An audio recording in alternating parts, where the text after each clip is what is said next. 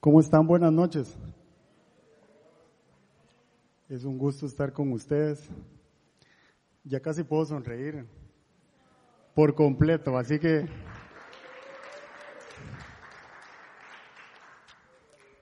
para los que no me conocen, yo soy Ronnie Ramos, soy parte del equipo de Viña Oeste. Cada vez que jalo un poquito más, eh, pues la verdad es que no hay palabras para darle al Señor, ¿verdad?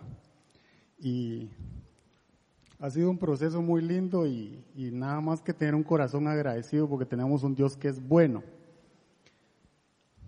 Eh, estaba pensando qué tema compartir el día de hoy y, bueno, el, Señor empezó a hablar un poquito de, la gracia y entonces el tema empezó a revolucionar mi corazón, así que he tratado de preparar algo que, que sea edificante para todos nosotros. Quiero comenzar contándole que hace como dos años eh, y medio más o menos, teníamos ya eh, más de un año de no ir a Guatemala y, teníamos muchas ganas de ir. Y entonces no había mucha plata para ir y entonces eh, yo les dije, vamos a comprar tres boletos con mías. Yo tenía unas mías ahí y, yo no quería comprar el cuarto que era el mío, ¿verdad? Yo quería que ellas fueran, mis dos hijas y mi esposa, eh, pero finalmente eh, eh, todo lo hacemos juntos y nos decidimos a comprar los cuatro boletos con las mías. Y, y entonces yo estaba un poco inquieto, digamos, por, por esa parte económica, pero el día que tocaba viajar, íbamos para el aeropuerto, yo recibí el mensaje que decía que que me habían eh, dado la promoción a primera clase. Entonces, qué extraño, ¿verdad? Y entonces empezó algo extraño ahí. Y llegamos al aeropuerto y, y entonces yo le dije a mis hijas, fíjense que me, me, dieron promoción a primera clase. Y entonces ellas empezaron a discutir que qué lindo, que cuándo les iba a pagar primera clase, que a ellas les gustaría ir y todo ese rollo, ¿verdad? Pero me lo habían dado a mí. Entonces, yo era el que tenía que ir ahí. Pues bueno, subimos al avión y, bueno, yo me senté en primera clase, y, pero el mensaje de mis hijas no me dejaba tranquilo, ¿verdad?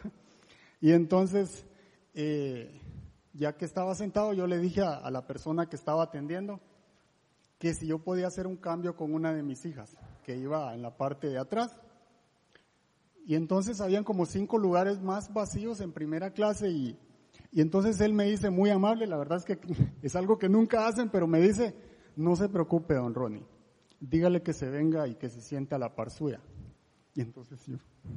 Después tenía una decisión muy difícil, ¿a quién de las dos traigo? ¿Verdad? Y ese era otro problema. Entonces, tuve que empezar a, a recorrer la Biblia y aplicar la sabiduría. Yo dije, pues evidentemente le toca a la primogénita, ¿verdad? Y entonces tuve que llamar a la más grande. Y ella estaba emocionada de vivir la experiencia de ir en primera clase. Y entonces eh, el, el, señor que me dijo que la trajera me preguntó su nombre y bueno, ya llevan la toallita, usted sabe cómo le empiezan a atender a uno, ¿verdad? Y entonces eh, le dieron la toallita, qué va a comer y la atención es diferente, o sea, definitivamente el que paga por ir en primera clase va mejor que el que va en clase económica.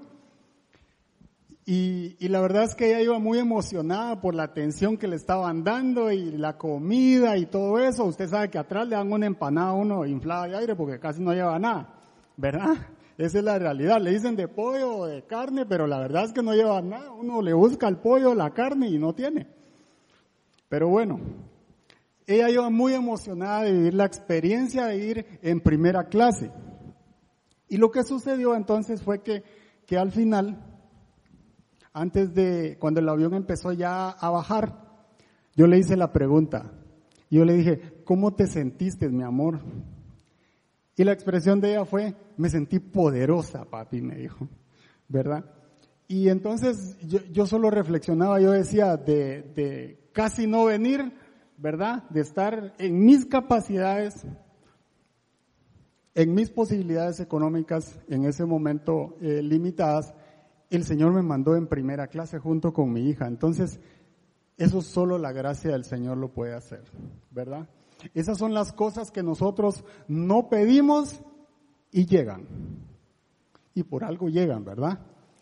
Así que la, La prédica del día de hoy se llama Viviendo bajo la gracia. Vamos a estar aprendiendo de este tema y me gustaría empezar eh, resumiéndole. Ronald hablaba en una de sus prédicas hace tres semanas cuando la ley pasa de la mente al corazón. Y yo le resumo brevemente lo que es la ley. La ley es la Torah, como se le conoce en el, en el, en el pueblo judío, y son los primeros cinco libros de la Biblia, no son solo los, los diez mandamientos, son, son los primeros cinco libros de la Biblia. Y la ley es la que le fue dada a Moisés en el monte Sinaí, ¿verdad? Para guiar al pueblo. La ley era la que iba a servir a Israel para servir como modelo al resto de las naciones. La ley está compuesta por mandamientos, preceptos, estatutos y ordenanzas, no solo por mandamientos. La forma más básica de expresar la ley son los mandamientos. La otra cosa importante es que cuando hablamos de la ley, es como cuando hablamos la ley de un país. Hay muchas otras leyes incluidas cuando decimos la ley en general. Entonces, lo mismo sucede en la Biblia. Existía la ley del matrimonio, la ley sacerdotal, la ley ceremonial. El Señor detalla en los primeros cinco libros de la Biblia cómo quería que le rindieran culto, cómo se hicieran los sacrificios. Está la ley de las fiestas de Dios, porque Dios no es un Dios aburrido. Él detalló también la ley de las fiestas, la celebración de la Pascua, la fiesta de los panes sin levadura, por ejemplo.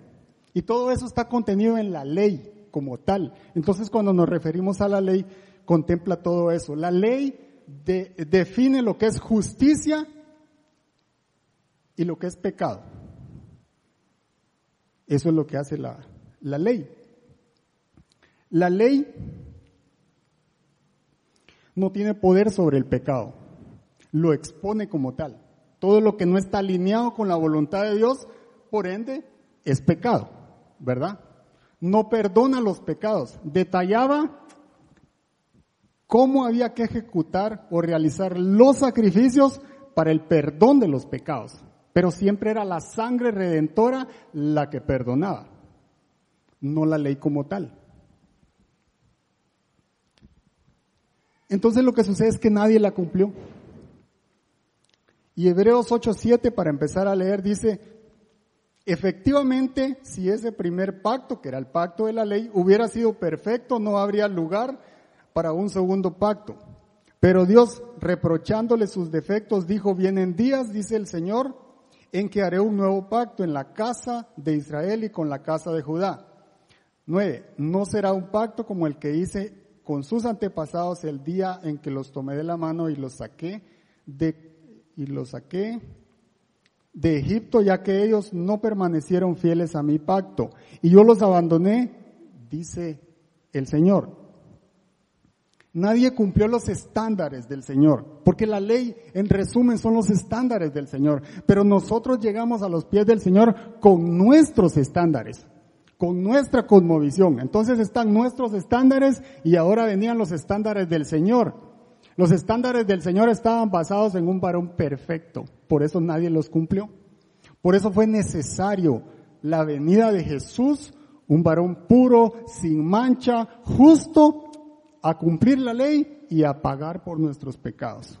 Esa es la transición entre lo que es la ley y lo que vamos a estar aprendiendo hoy, que es la gracia. Entonces, ¿de dónde nace la palabra gracia cuando, cuando la Biblia se refiere a este término? En el Antiguo Testamento se utiliza la palabra gen, que está en griego, en hebreo, perdón, y en el Nuevo Testamento existe la palabra charis o charis, que está en griego. Y eso significa favor o bondad extendida. Ese es el significado de la palabra gracia. ¿Y dónde, ¿Y dónde empieza? Juan 3.16. Para que empecemos a aprender de gracia, Juan 3.16 dice, de tal manera amó Dios al mundo que dio a su Hijo unigénito para que todo aquel que en Él crea o tenga fe en Jesús no se pierda, mas tenga vida eterna.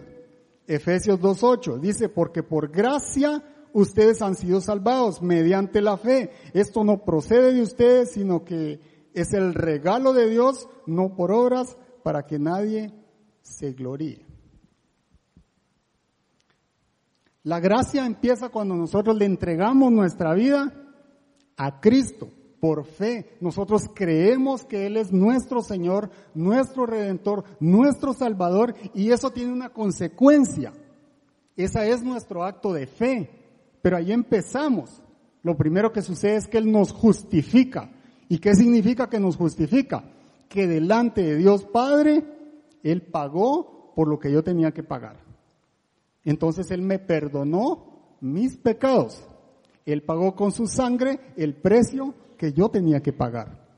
Esa es la justificación, ¿verdad? Pero además de que me perdona, también me hace un regalo y me dice que soy salvo, que tengo vida eterna. Entonces, ¿qué es la gracia? La gracia es ese favor inmerecido, es eso por lo que yo no puedo pagar, lo que no me puedo ganar, pero que a Dios le place darme. Es gratis, por eso es que nos cuesta creer que es la gracia, porque es regalado.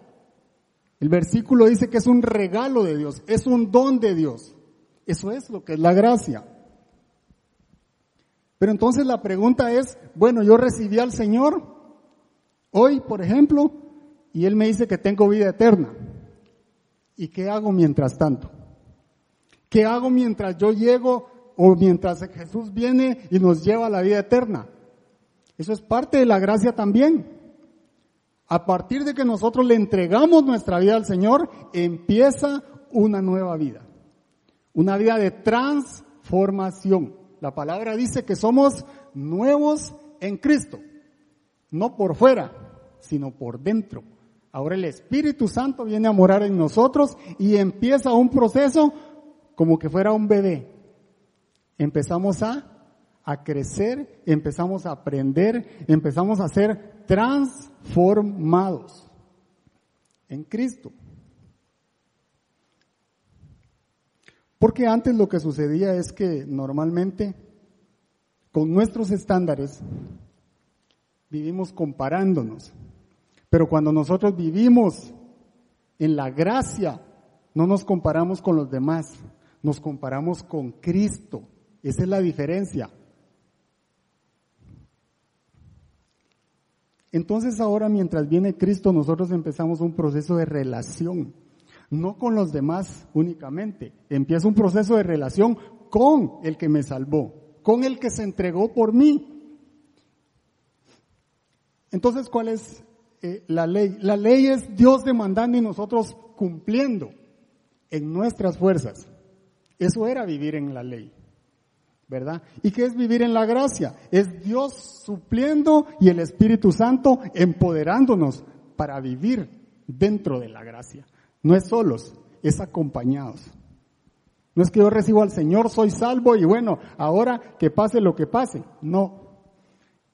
Él prometió no solo salvarme, sino ir conmigo en esa trayectoria.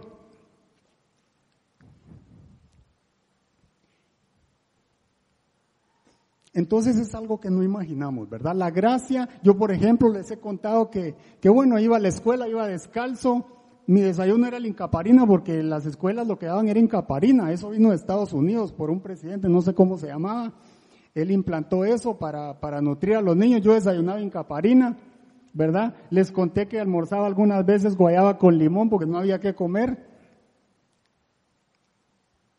Y yo recuerdo que hace dos semanas que veníamos de Guatemala con Marian, ella me hacía una pregunta que me dejó pensando y ella me decía, ¿alguna vez pensaste cuando eras pequeño que cuando fueras grande Dios te podía prosperar? Y yo le dije, no, nunca le pedí al Señor que me prosperara, le pedí que cumpliera mi sueño. Y mi sueño era usar una computadora. Eh, ahora todo el mundo tiene una computadora, pero hace veintipico de años nadie tenía una computadora. Mi sueño era usar una computadora. Y hoy llevo 26 años trabajando en una empresa en el departamento de tecnología. Eso se llama gracia de Dios.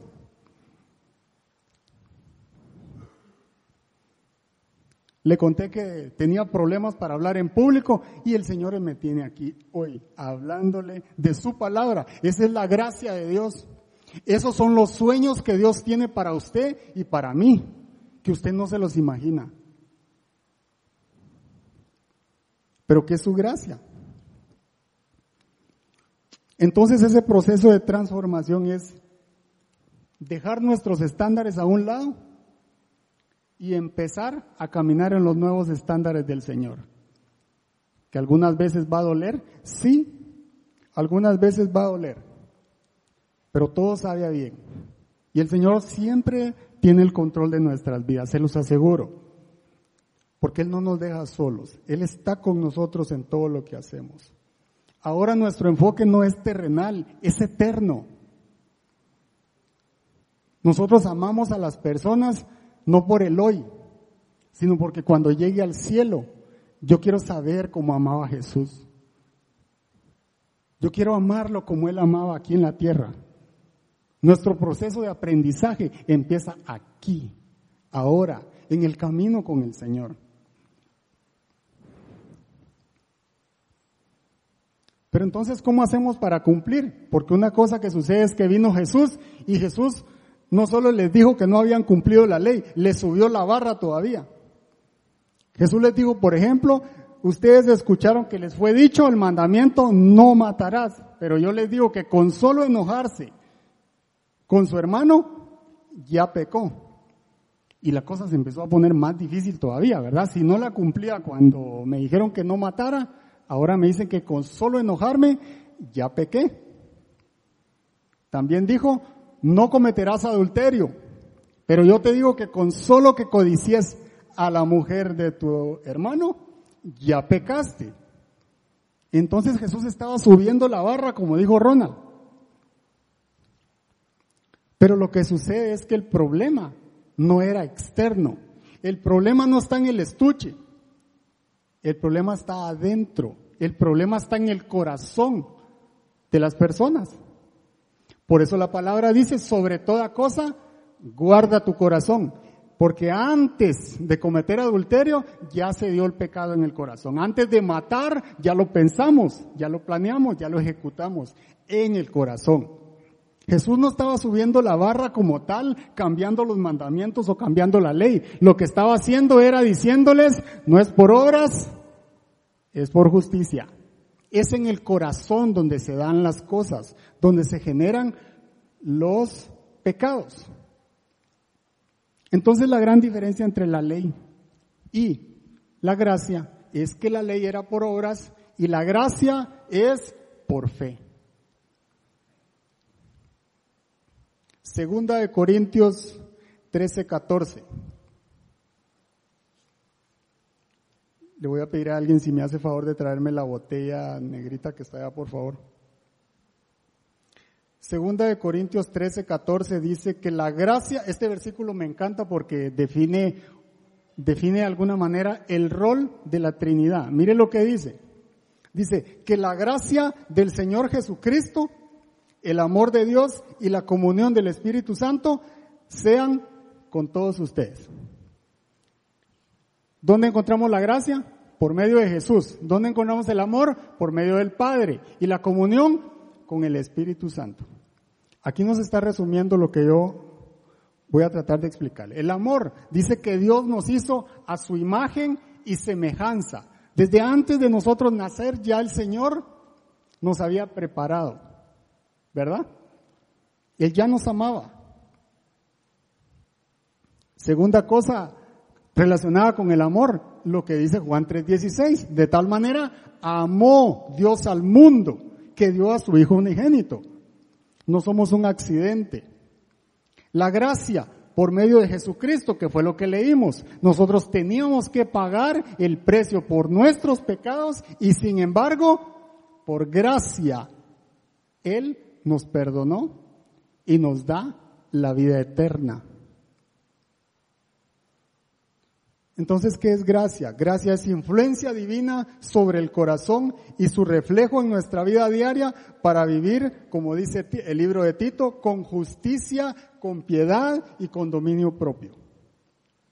Eso es gracia. Pero yo le hacía la pregunta, ¿qué pasa desde el momento en el que recibimos al Señor hasta que nos morimos o hasta que venga Jesús? ¿Qué hacemos? Bueno, ahí dice que debemos de tener comunión con el Espíritu Santo. No estamos solos. A partir de que recibimos al Señor, empieza una vida de comunión con Dios. ¿Y qué significa comunión? Comunión es la unión de dos o más partes. En este caso, nos estamos uniendo a Cristo. Eso es lo que está diciendo la palabra. Y comunión es relación, intimidad y comunicación. En otras palabras, todo lo hacemos juntos. Aunque usted no lo crea, todo lo debemos hacer juntos. ¿Con quién? Con el Espíritu Santo. Aquí la pregunta es si lo estamos haciendo. Pero la palabra nos está diciendo que deberíamos de hacerlo juntos. Le pongo un ejemplo. En el matrimonio, ese es el otro ejemplo de comunión. Cuando dos personas se unen, empieza la comunión en el matrimonio. Dice, y se unirá el hombre a su mujer y serán una sola carne. Y todo lo hacemos juntos. Todo lo debemos compartir. Empezamos una vida donde empezamos en la realidad a conocernos. Porque antes de, casarnos no nos conocíamos. Ahí empieza una etapa ya bien diferente. Ahí empieza un caminar como una sola carne, ¿verdad? Y por supuesto, tenemos que comunicarnos, tenemos que relacionarnos, tenemos que tener intimidad. Y fácil no es, ¿verdad? Porque como en el matrimonio, dicen las estadísticas que las mujeres hablan como 25 mil palabras al día. Y los hombres hablan 10 mil. Ya, ya nos llevan ventaja, ¿verdad? Miren, nosotros llegamos cansados del trabajo a la casa, ¿verdad? Así que no queremos saber mayor cosa. Y si esa mujer no ha gastado las 25 mil palabras, prepárese. Prepárese porque le toca que escuchar el resto hasta que llegue a la cuota de 25 mil palabras. Y si no le pone atención, tiene el riesgo de quedarse sin cenar. Por no decir otras cosas. Necesitamos comunión. Así es en la pareja, necesitamos comunicarnos. Nosotros no podemos estar sin comunicarnos con el Espíritu Santo. Eso es lo que la palabra nos está diciendo. Pero ¿sabe cuál es el problema? El problema es que en mis estándares yo soy mi Señor. Yo quiero complacerme, son mis necesidades. Antes de llegar a Cristo así somos. Yo quiero ganarme tal cosa, yo quiero superarme, yo quiero hacer esto, lo otro. El señorío soy yo. Cuando nosotros nos convertimos a Cristo, Él es el Señor de mi vida. Por eso es que ahora tengo que empezar a aprender a vivir en los nuevos estándares que se trata de parecerse cada día al varón perfecto que es Cristo Jesús. ¿Y cómo hacemos para lograr eso? En comunión con el Espíritu Santo. Solo con Él lo vamos a lograr. Y entonces cuando recibimos al Señor es cuando empezamos en lo que se le llama el nuevo pacto de la gracia. Yo no sé si usted puso, eh, digamos, le puso atención al versículo, pero cada sábado cuando hacemos la Santa Cena, primera de Corintios 11, 23 al 26, dice, este es mi cuerpo, esta es mi sangre que representa el nuevo pacto. El pacto de la gracia, porque usted y yo no pagamos en esa cruz. Fue Cristo el que pagó, ¿verdad? Entonces, el nuevo pacto de la gracia, no sé si lo podemos poner ahí, pero es la relación perfecta entre el hombre y Dios Padre, sustentada en amor a través del único mediador que es Cristo Jesús y guiados por su Espíritu Santo. Eso es un resumen de lo que es el pacto de la gracia, el nuevo pacto. Nosotros vivimos en el nuevo pacto desde que recibimos a Cristo. Pero déjeme resumirle algo. La palabra, eh, digamos, cuando estamos hablando de lo que es la gracia, ¿verdad? También tenemos que hablar de lo que no es la gracia. Porque nosotros recibimos a Cristo, pero muchas veces seguimos viviendo en nuestros estándares. Y eso no es correcto.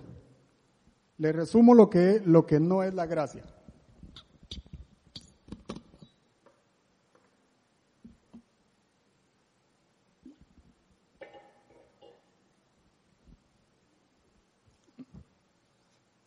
Número uno, tener libertad para hacer lo que queramos. Eso no es gracia, porque la gracia no es una excusa para pecar. Y empezamos en el hogar. Los hijos en la casa no pueden hacer lo que se les da la gana. Y si lo están haciendo porque nosotros somos, como decimos en Guatemala, alcahuetos. Pero los hijos cumplen las reglas de la casa. A todo lugar donde usted vaya, usted tiene que cumplir el protocolo, las reglas, el sistema de ese lugar. Y los hijos empiezan respetando y empiezan cumpliendo las reglas de la casa. Mi mamá decía, yo le dije a usted que a las 10 de la noche tenía que regresar y si usted viene después de las 10 de la noche la puerta está cerrada. Y muchas veces fui a dormir donde mi abuelita por eso. Porque estaba cerrada. ¿Verdad? Yo lo puedo invitar a usted si tiene necesidad a dormir en mi casa. Pero si no cumple las reglas, como dijo un pastor, lo voto en un abrir y cerrar de ojos, porque todos tenemos que cumplir las reglas, ¿verdad? Entonces, vivir bajo la gracia o estar bajo la gracia no es tener libertad para hacer lo que yo quiera. ¿Sabe cuál es la libertad que nos da el Señor? Es para hacer lo que a Él le agrada, lo correcto, lo que es verdadero, lo que es justo. Esa es la libertad que me da el Señor. Número dos, lo que no es la gracia, vivir una vida de condenación. Muchos de nosotros vivimos anclados en lo que me pasó, en el pasado, en el sufrimiento que tuvimos, en lo que nos sucedió en el pasado y no salimos de ahí. Y todos los días, pero ¿por qué me pasó esto, Señor? ¿Por qué yo fui pobre? ¿Por qué no hay forma de que yo salga de esto? ¿Por qué tal y tal cosa? Mire, eso no es la gracia. Romanos 8, del 1 al 2 dice, por lo tanto, ya no hay ninguna condenación para los que están unidos a Cristo Jesús, pues por medio de la ley, del Espíritu de vida, me ha liberado de la ley del pecado y de la muerte. Yo soy de una familia humilde y no me da vergüenza decirlo. También no me da vergüenza decir que anduve descalzo. Eso no me da vergüenza. Pero yo el pasado no lo puedo cambiar ya. Mire, yo puedo ayunar, orar, pero el pasado no lo puedo cambiar ya. Eso no puedo hacer nada ya. Y no vale de nada vivirme lamentando por lo que ya pasó. Lo que sí vale es ser agradecido por todo lo que Dios me ha dado y donde me tiene el día de hoy. Claro, a mí me hubiera gustado ser español. Pero no, yo soy de la Gomera Escuintla. Me hubiera gustado ser español y claro, tener un nombre bonito así como, como, como aparece en las telenovelas. Ronnie de la Vega, una cosa así, no sé, algo extraño. Pero no, no podemos vivir en condenación, ni soy español. Yo soy de Guatemala. Y ahora medio tico. Y le doy gracias a Dios por eso. Porque donde quiera que estamos, el Señor nos llevó ahí. Y eso es tierra santa, es tierra de bendición.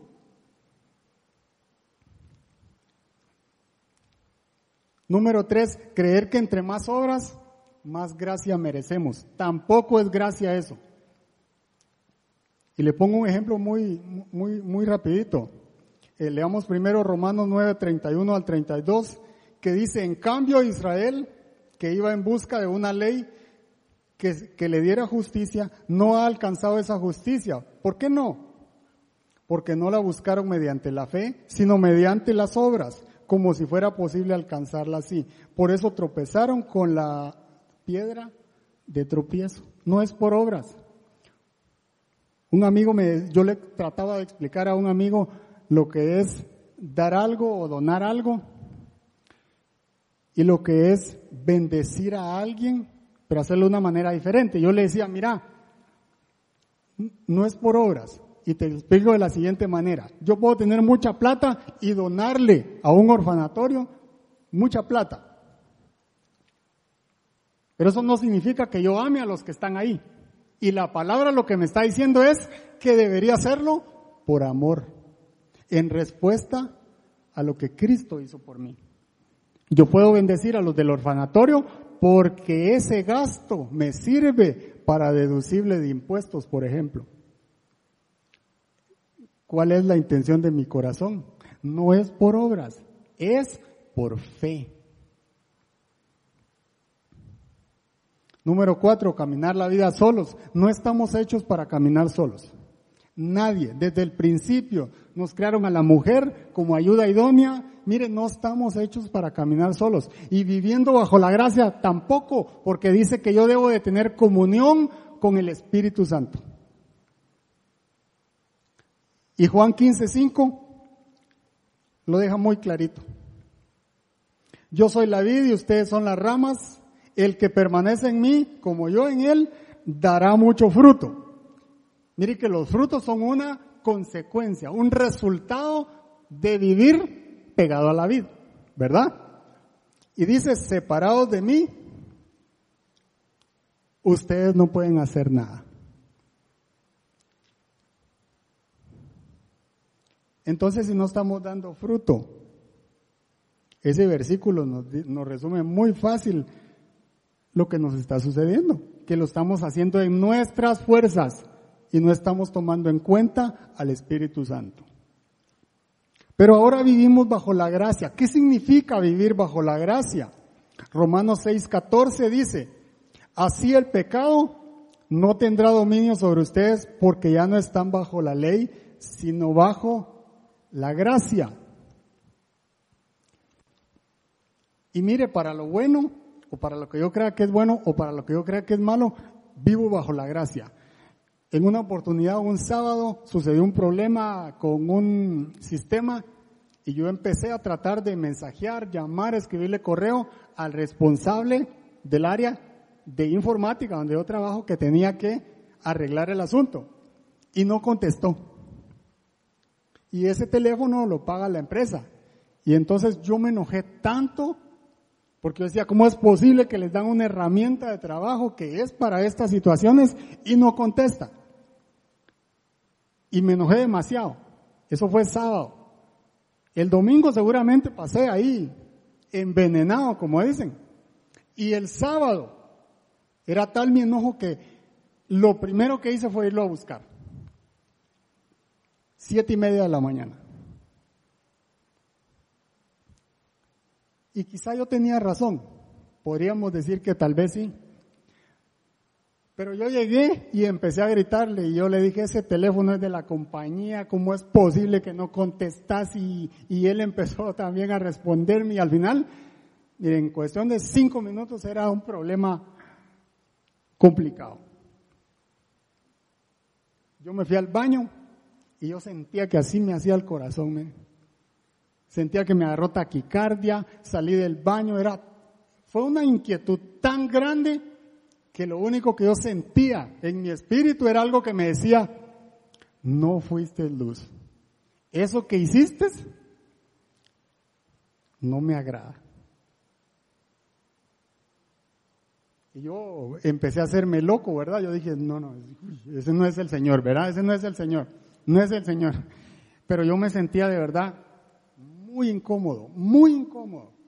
Y ya no hallé qué hacer, que no pasaron 10 minutos desde que tuve el problema, yo me fui a sentar a la computadora y no podía trabajar, no podía teclear, no podía hacer nada, hasta que me paré, fui otra vez al escritorio de esa persona y yo le dije, yo te quiero pedir perdón. Eso que hice no fue correcto. Eso que hice no nos ayuda a trabajar juntos. Te pido perdón porque no fue la manera, la manera adecuada de canalizar ese problema. Y él estaba como sorprendido porque no pasaron 10 minutos de que nos gritamos y ahora ya era otra, otro rollo, ¿verdad?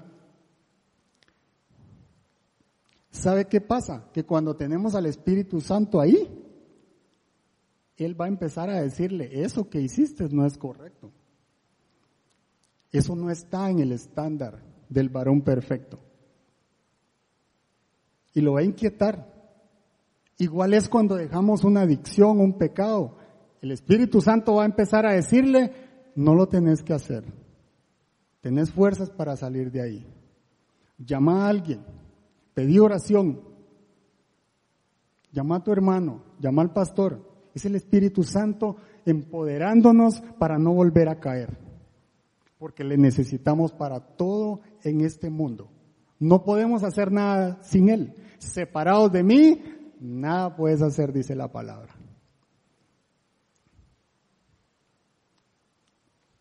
Entonces la gracia es como cuando nosotros llegamos a los pies del Señor y nos regalan un paraguas. Imagínense un paraguas. Creo que no hay uno aquí. Préstemela, aquí hay uno. voy a agarrar este, gracias. Imagínense que cuando nosotros recibimos al Señor nos regalan un paraguas y esa es la gracia. ¿Verdad? Y usted dice, ya soy salvo. Cuando llegue al cielo me van a pedir el paraguas y yo lo tengo, entonces me van a dejar entrar. Pero mire, eso no va a evitar que llueva, ¿verdad? Eso significa que yo soy salvo, pero eso no va a impedir que llueva. Pero si yo confío en que ese paraguas funciona y empieza a llover,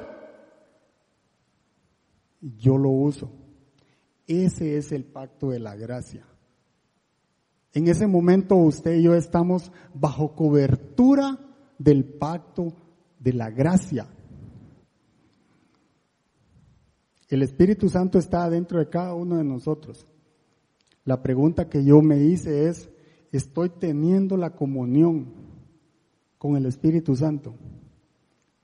Que me hace estar bajo la cobertura de ese pacto de la gracia. Hay dos formas de vivir nosotros los cristianos. Sintiéndonos exigidos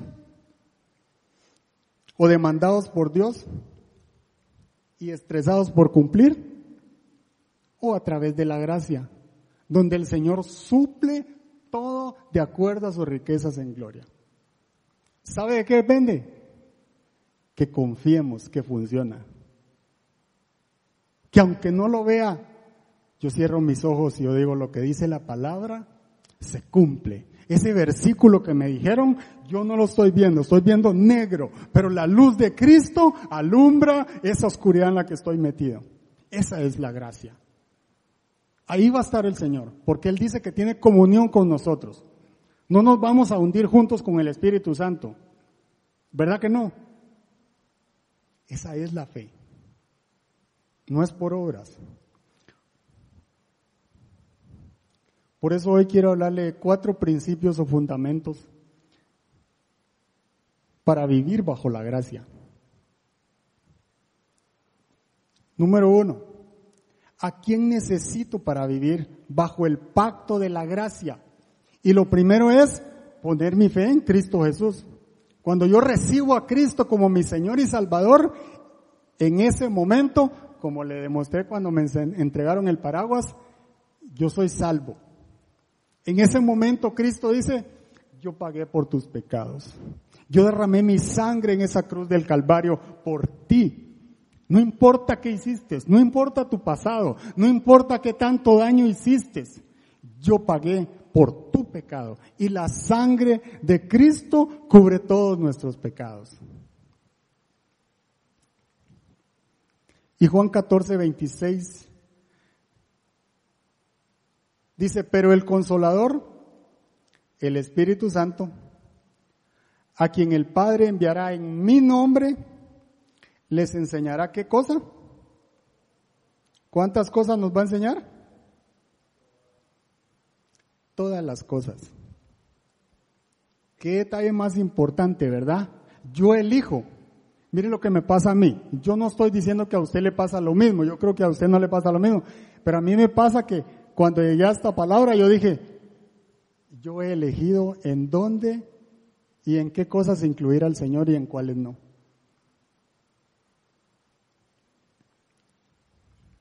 Hay ejemplos muy sencillos. Si me duele la cabeza, voy y agarro una pastilla y me la tomo. Y ni siquiera la puse en las manos del Señor.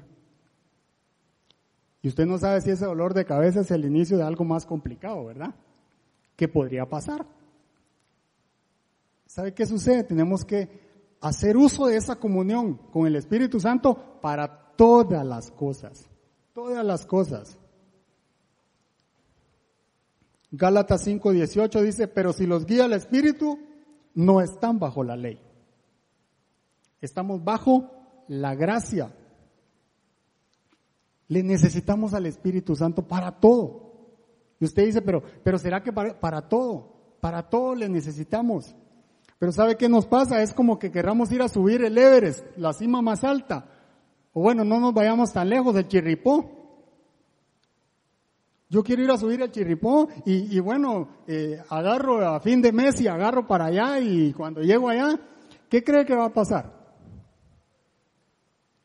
¿Qué cree que va a pasar? No voy a llegar ni a lo que le llaman la mía de los arrepentidos. Los zancudos van a hacer fiesta conmigo. ¿Sabe por qué? Porque necesitamos a un guía, a un experto que nos diga, mire, usted antes de ir necesita por lo menos tres semanas para prepararse. Tiene que caminar tanto, tiene que buscar inclinación. La ropa que va a llevar ese día es tal y tal y tal. No lleve más porque no va a poder aguantarla. ¿Verdad? necesita esto, necesita agua, necesita tal cosa, lleve tantos colones porque hay que pagar quien le suba la maleta a uno. Necesitamos al experto. ¿Y quién es el experto en nuestra vida espiritual? El Espíritu Santo. El problema es que lo sacamos de nuestra vida. No lo usamos para todo. Le doy otro ejemplo. Vamos al médico y nos dicen que los triglicéridos están disparados. Arriba de 250 creo que ya está disparada la cosa, ya hay 800, 600. Pero seguimos comiendo chicharrones. ¿Sabe por qué? Porque estamos cumpliendo los deseos de la carne, no los deseos del espíritu. ¿Verdad? Porque mi cuerpo y el suyo es el templo del Espíritu Santo. Ese es otro ejemplo cuando no usamos nuestra guía, que es el Espíritu Santo. ¿Cuándo sí la usaríamos? Mire, si vamos a buscar trabajo, si usted habla inglés, practique inglés. Si usted sabe portugués, practique portugués. Si usted sabe que va a ir a una entrevista, busque las preguntas que le hacen en ese puesto y las lee, las estudia, imprime su currículum o si es digital, póngale la mano al monitor y dígale, en el nombre de Jesús, esas puertas se abren. Ahí es donde nosotros estamos usando la guía que nos conviene. Él sabe cuál puerta va a abrir pero nosotros tenemos que llevárselo a Él, en obediencia. Porque nosotros no sabemos qué nos conviene, pero el Espíritu Santo sí. No vamos a salir a buscar trabajo como salía don Ramón, esperando no encontrar. ¿Verdad que no? El Espíritu Santo es mi guía. Y como dice el versículo, ¿en qué cosas me guía? en todas. Si me guían todas las cosas, ¿cuándo necesito al Espíritu Santo? Siempre. No hay forma de separarnos. Nosotros tenemos que tener una vida de comunión con Cristo. Dice Juan 16, 14. Él me glorificará, está hablando del Espíritu Santo, porque tomará de lo mío y se lo dará a conocer a ustedes. Entonces, cuando el Espíritu Santo nos guía, lo que nos está dando es la revelación de Cristo en nuestra vida. Nos está guiando a cumplir el plan y propósito que Dios tiene para nosotros.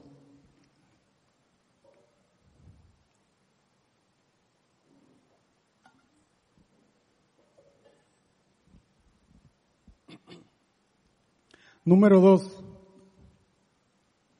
en el punto número uno, yo necesito recibir al Señor como mi Salvador y necesito a mi guía, que es el Espíritu Santo, a mi ayuda. Punto número dos, ¿cómo vivo bajo la gracia? Este punto es súper importante. Romanos 8:14, vivimos como hijos. Romanos 8:14 dice, porque todos los que son guiados por el Espíritu de Dios, ¿son qué? Hijos de Dios. Lo que sucede ahora es que somos parte de la familia del Señor. Ya no somos un accidente, no somos huérfanos, no somos abandonados, recogidos, somos hijos de Dios. Y tenemos que comportarnos como hijos del Señor. Y vamos a aprender qué significa eso. Mire, por ejemplo, en Éxodo 3.5, ese no está ahí para proyectarse, pero el Señor cuando llamó a Moisés en el monte Oreb y le dice, quita tu calzado de tus pies, porque el lugar en, que, en el que tú estás, tierra santa es. ¿Verdad? Entonces Moisés llega ahí y, y, antes de pegar el paso ya para acercarse, el Señor le dice, tranquilo, quítese el calzado, porque es tierra santa donde usted está entrando. ¿Qué significa eso? Mire, Moisés había sido formado en el palacio del faraón. Era un varón respetado. Era un guerrero también. Era una persona de privilegio, de honor, de títulos, quizá. Pero el Señor le dice, quítese su calzado, porque está entrando en mi presencia, en tierra santa.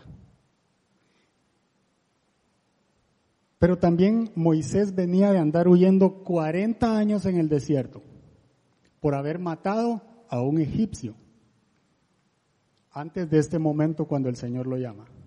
También era un asesino, ¿verdad? Era un hombre de honor, había sido un hombre de honor y también era un fugitivo de alguna manera. Y el Señor le dice, quítese su calzado. ¿Sabe qué significa eso para mí? Cuando nosotros entramos en la presencia del Señor, yo no entro, aquí viene el licenciado Ronnie Ramos, ¿verdad? Tampoco entro, yo soy el ingeniero Ronnie Ramos, tampoco, yo soy el empresario fulano de tal yo soy el albañil, yo soy... No, Señor. ¿Sabe cómo entramos en la presencia del Señor? Despojados de las medallas, de los títulos, porque en esa tierra santa somos hijos. Somos hijos. Y eso es hermoso porque no importa cuál es mi pasado, no importa lo que he hecho, no importa de dónde vengo, lo que importa es que cuando estoy ahí en la presencia del Señor, soy amado.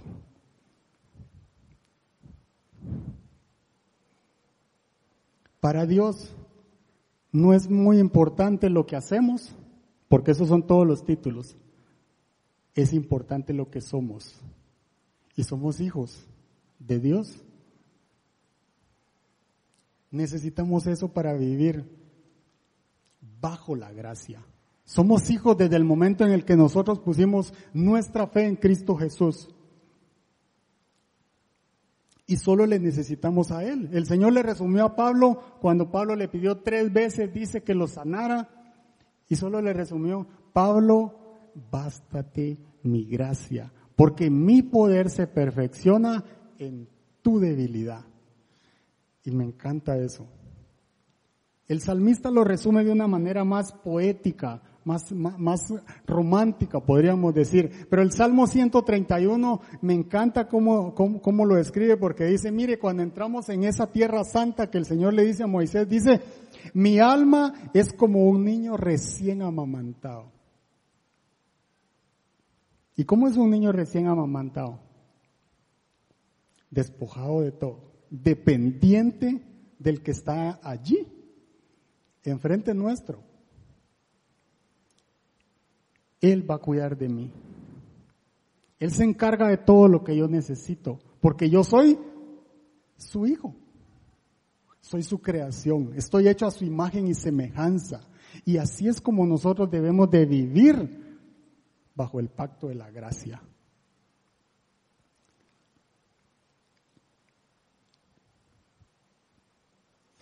Segunda cosa para vivir bajo el pacto de la gracia, con sabiduría.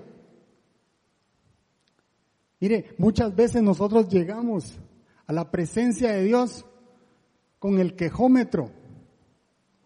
Me falta esto, no tengo esto, Señor. ¿Cuándo me vas a ayudar con lo otro? ¿Cuándo vas a hacer aquello? Yo soy tu hijo, yo voy los sábados, voy al estudio. Pero mire lo que dice Proverbios 8:11.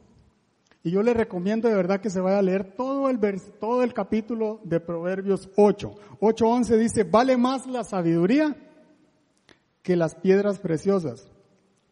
Y ni, lo, y ni lo más deseable se le compara. Por eso es que tenemos que pedir sabiduría. ¿Qué pidió Salomón para gobernar el pueblo? Sabiduría. Y el Señor le dio sabiduría y además le dio todas las riquezas que tenía disponibles para él. Mire lo que dice el 835. En verdad, quien me encuentra, está hablando de la sabiduría, haya la vida. ¿Y recibe qué? El favor del Señor. ¿Y qué es el favor del Señor? La gracia. Cuando nosotros tenemos sabiduría, tenemos vida, dice. Y si tenemos vida, tenemos a Cristo. Y si tenemos el favor del Señor, tenemos las bendiciones que ni usted y yo nos podemos ganar, pero que a Él le place dárnosla.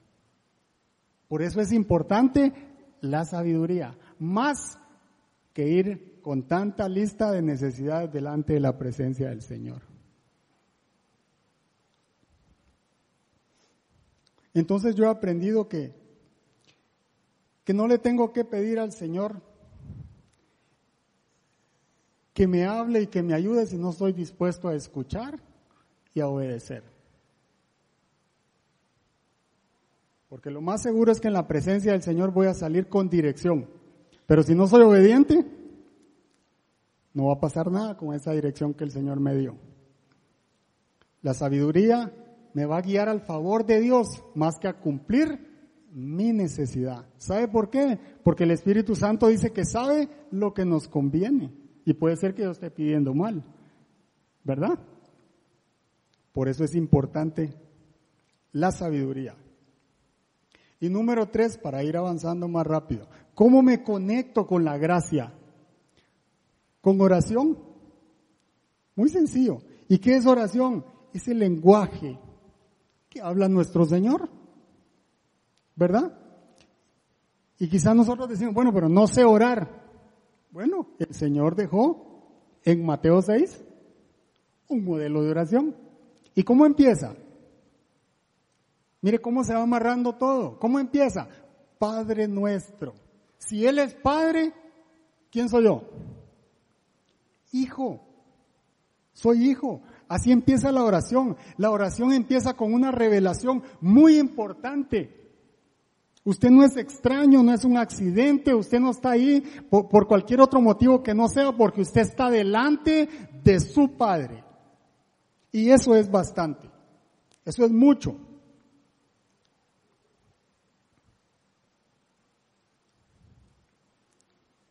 Pero la oración no es solo pedir, la oración es despojarnos, la oración es regocijarnos, la oración es entrar con acción de gracias.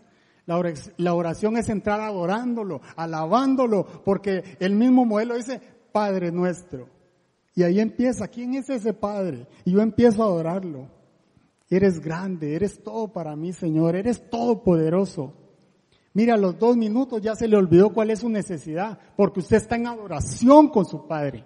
Usted está en comunión, en conexión directa con el reino de los cielos. Y número dos, ¿Cómo me conecto? Confiadamente. Confiadamente. ¿Y qué es confianza? Seguridad y esperanza firme en Dios.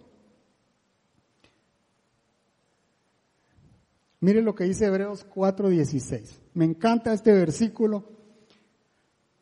Hebreos 4:16 dice, así que acerquémonos confiadamente al trono de la gracia para recibir misericordia y hallar la gracia. Si dice hallar la gracia, hay que buscarla, ¿verdad? Hallar la gracia que nos ayude en el momento que más lo necesitamos. Otra versión dice, para el oportuno socorro. ¿Qué es misericordia y qué es gracia aquí en este capítulo, en este versículo? Misericordia es no recibir el juicio de Dios por mis pecados. Eso es misericordia. Entonces yo entro confiadamente al trono de la gracia y voy a encontrar misericordia. Tenemos un abogado, dice, en el cielo, ¿verdad? Yo puedo entrar confiadamente y decirle, Señor, perdóname lo que hice, perdona mis pecados, perdona mis fallas, y el Señor tiene misericordia de mí, y en lugar de aplicarme su juicio, su ira, Él me perdona. Porque la sangre del Cordero ya fue derramada de una vez y para siempre en la cruz del Calvario. Y la segunda cosa dice gracia, porque es el favor inmerecido, para recibir las bendiciones por las cuales no hemos pagado y las que no nos hemos ganado. Entonces cuando nos acercamos al trono de la gracia, no nos cobran por lo que hicimos, pero requiere arrepentimiento, ¿verdad? Requiere decir, tengo el poder para no volver a caer en eso que caí. Voy a hacer lo que el Señor me pidió. Y ahí empiezo a recibir las bendiciones de la gracia del Señor para mi vida. Pero tengo que entrar confiadamente. Mis hijas, gracias a Dios, es una bendición. Tienen su propio cuarto. Pero desde pequeñitas, mire, si temblaba, si escuchaban algún ruido, cualquier cosa, el mensaje siempre fue, mi amor, si necesita algo o tiene pesadillas, usted va y entra a nuestro cuarto. ¿Verdad? Yo creo que todos los papás lo hemos hecho.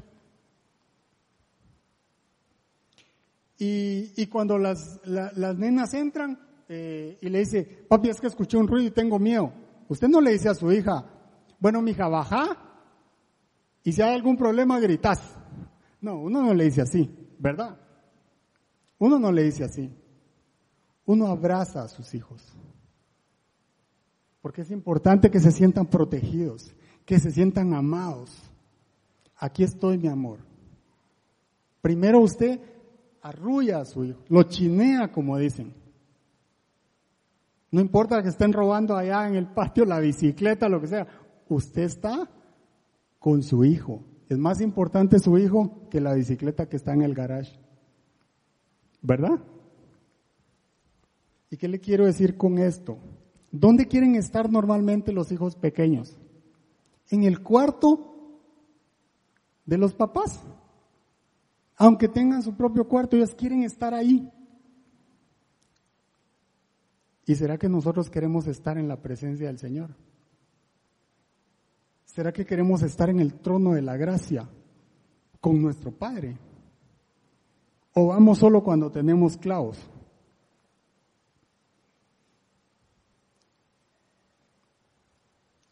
Nosotros como hijos nos debemos de presentar en el trono de la gracia con un corazón de hijo, así, confiadamente en que cuando entremos ahí, Él nos está esperando.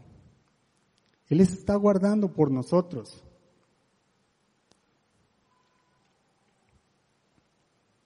Y me encantó esto, porque nosotros no podemos ver la gracia, pero dice que entremos confiadamente a dónde? A la pulpería, al supermercado, en busca de gozo, en busca de paz. No, dice al trono de la gracia. Y si hay un trono, hay un rey, ¿verdad? Y además ese rey dice que es mi papá. Esa es la confianza con la que yo entro al trono de la gracia. Que cuando yo entre ahí, ahí está Él ahí está mi Padre. Entonces, esa confianza no me permite entrar a mí con oraciones raquíticas. Porque ese Dios que está ahí no reparte sobras. Él reparte de acuerdo a sus riquezas en gloria. Él es mi Padre. Por eso entro confiadamente, confiando en que el Padre tiene todo y más allá de lo que yo necesito. Como hijo,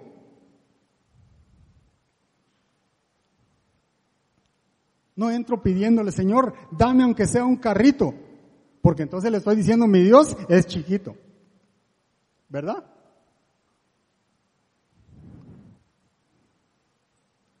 Dios es bueno.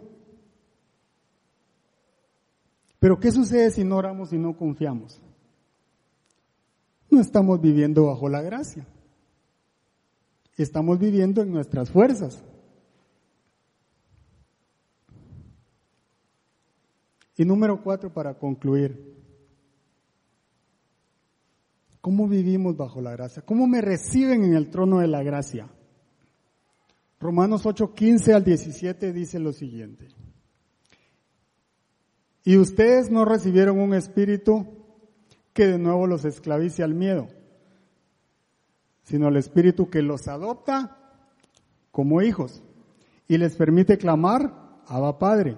El espíritu mismo les asegura, le asegura a nuestro espíritu que somos, ¿somos qué? Hijos de Dios. Y si somos hijos, somos herederos. Herederos de Dios y coherederos junto con Cristo. Pues si ahora sufrimos con Él, también tendremos parte con Él en su gloria. A ah, este versículo me, me golpeó mucho porque, porque, porque muchas veces no me sentía hijo. Porque a veces estamos codiciando lo que el Señor le dio a otro. La bendición que ya tiene otro, otro vecino, otro amigo. Y usted se pregunta, ¿por qué a mí no? ¿Por qué a mí no, Señor? Y el libro de Romanos está diciendo que desde el momento en el que yo recibí al Señor, Él me adoptó. Le explico rápidamente lo que pasaba en la ley judía un padre podía renunciar, hacer, eh, ¿cómo se diría? Eh, hacer renunciar a la herencia a su propio hijo. ¿Verdad? Imagínense que yo a una de mis dos hijas, una se portó mal y yo digo, no te voy a heredar. Eso lo podía hacer un padre. Pero si ese hijo era adoptado, no podía hacer eso. No podía hacer eso. Los derechos del hijo adoptado eran más altos que los del propio Hijo. Regresemos otra vez a Romanos 8. Nosotros hemos sido adoptados como hijos. Y si somos hijos, somos herederos del reino. Y si somos herederos, somos coherederos junto con Cristo. ¿Cuál es el trono de la gracia? Es el reino de los cielos en nuestra vida diaria, en nuestra vida.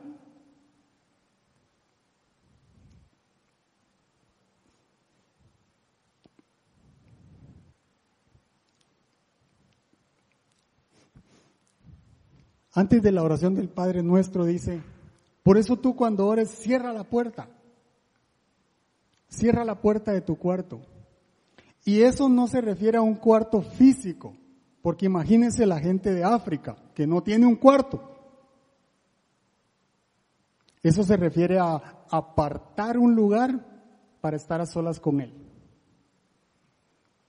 Si usted lo hace en el carro, ese es su lugar. Ese es su cuarto. Si usted lo hace en la cocina, ese es su cuarto. Lo más importante es que en ese momento estoy yo con Él, a solas. Ahí me voy a conectar con Él. Ahí me encuentro en el trono de la gracia. Ahí me encuentro con mi Padre. Ahí yo soy hijo. No soy el título que tengo o el título que no alcancé o el, trabajo que no conseguí. Ahí soy hijo. Pero es importante ir a la presencia del Señor. Es importante ir al trono de la gracia. Ahí encontraré el oportuno socorro para todo lo que necesitemos. Y no solo estoy delante del Rey, estoy delante de mi Padre. Y ya no hay condenación para los que están en Cristo, dice. ¿Y sabe por qué? Porque nada se compara al sacrificio que hizo Jesús en la cruz del Calvario. No hay error, no hay pecado, no hay necesidad que se compare al precio de la sangre de Cristo. Y al Señor no se le escapa ninguno. Porque Pedro, a pesar de que lo negó tres veces, el mismo Jesús fue hasta donde estaba Pedro. ¿Y, sabe qué estaba haciendo Pedro? Pescando aire. Pedro no estaba pescando nada cuando el Señor lo, volvió a encontrar.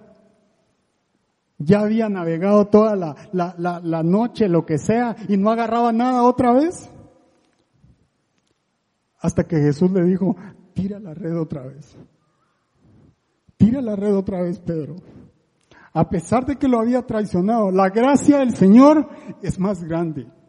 La sangre de Cristo no se compara con mi error, no se compara con mi necesidad. El Señor no iba a dar por perdido a Pedro, porque sobre él se edificaría la iglesia, dice la palabra.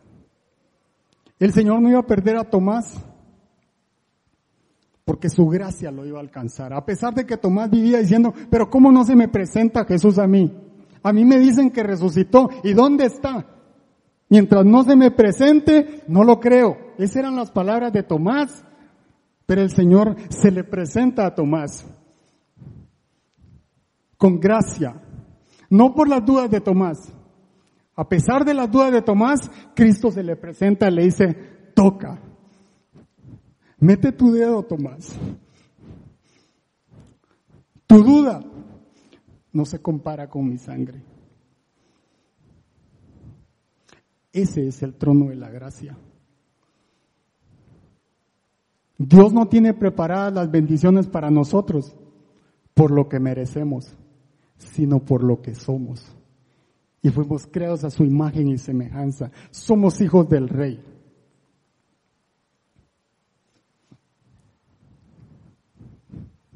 Pongámonos de pie, por favor.